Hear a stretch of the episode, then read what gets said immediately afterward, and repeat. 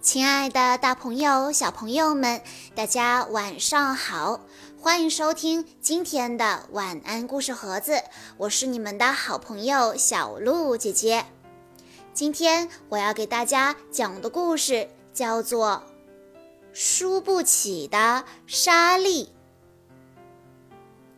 莎莉是个什么都喜欢争先的小姑娘，她不允许自己失败。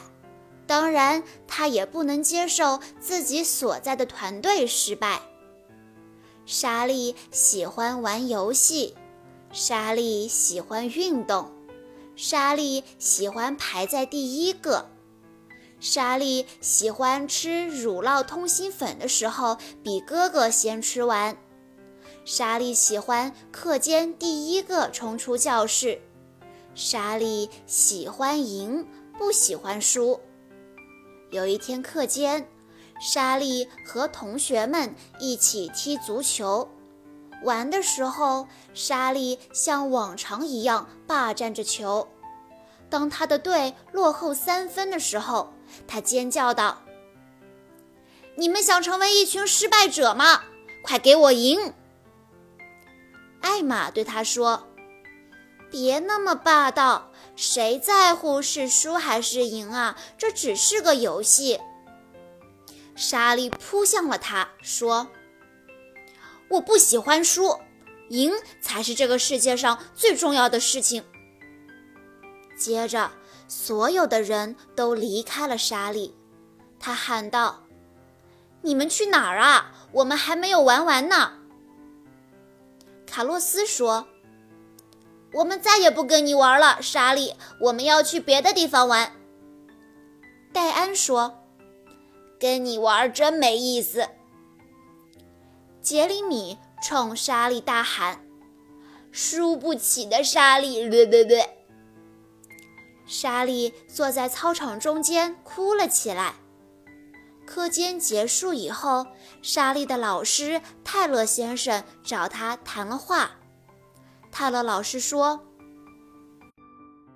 我知道，每个人玩游戏都想赢，输的时候觉得失望，这是很正常的。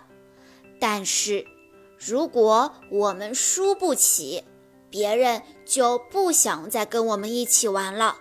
所以，玩游戏或参加体育运动的时候，我们要做的是尽自己最大的努力。”并且要玩得开心，让我们一起看看怎么样拥有体育精神。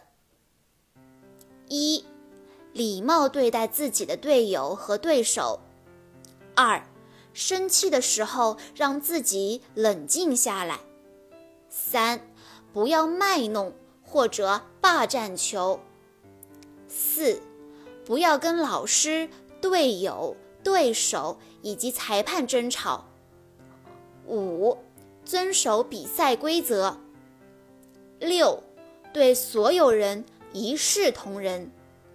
七，永远不作弊。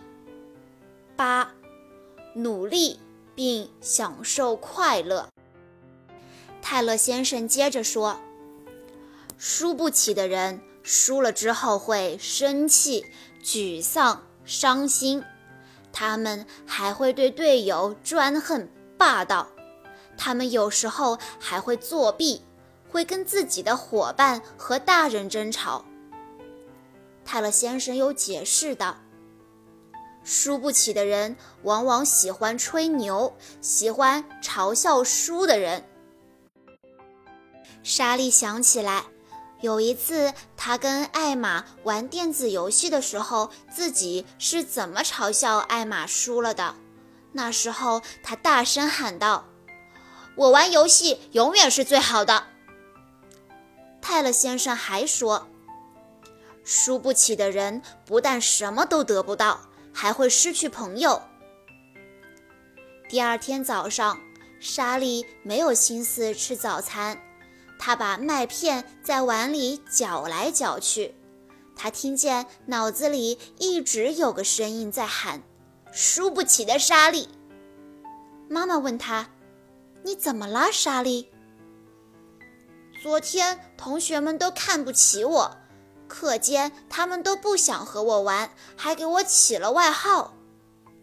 外号？他们叫你什么？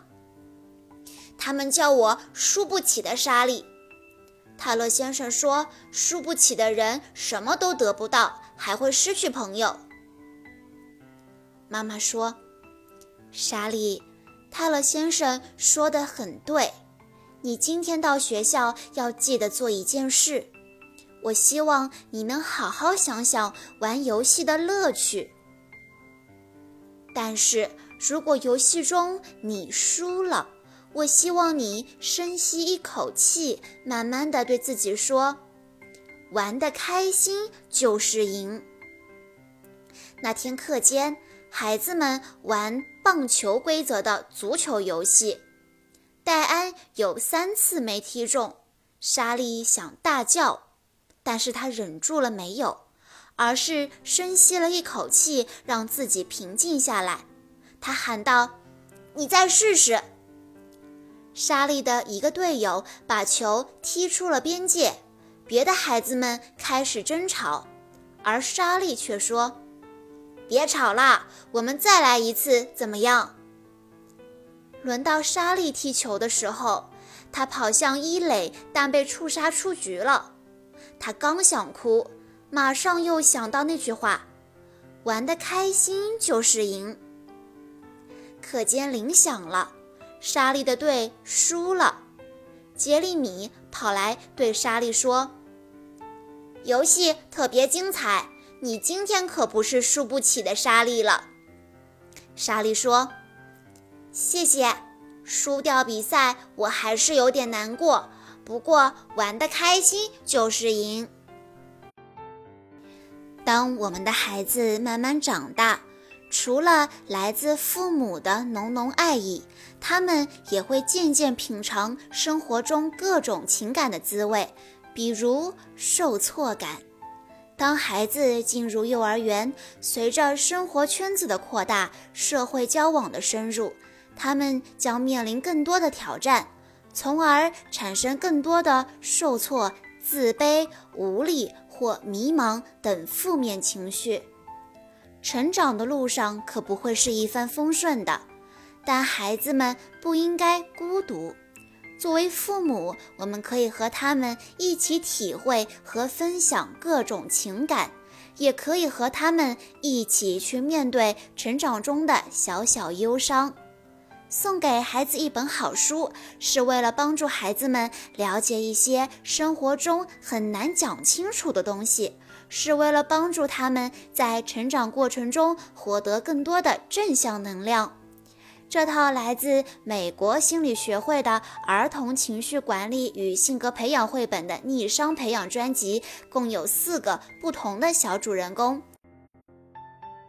在给孩子讲故事的时候，除了讲述故事内容之外，父母可以引导孩子思考，让他们看到故事背后所包含的一些面对挫折的态度和方法，提高孩子的逆商。培养孩子积极乐观的心态。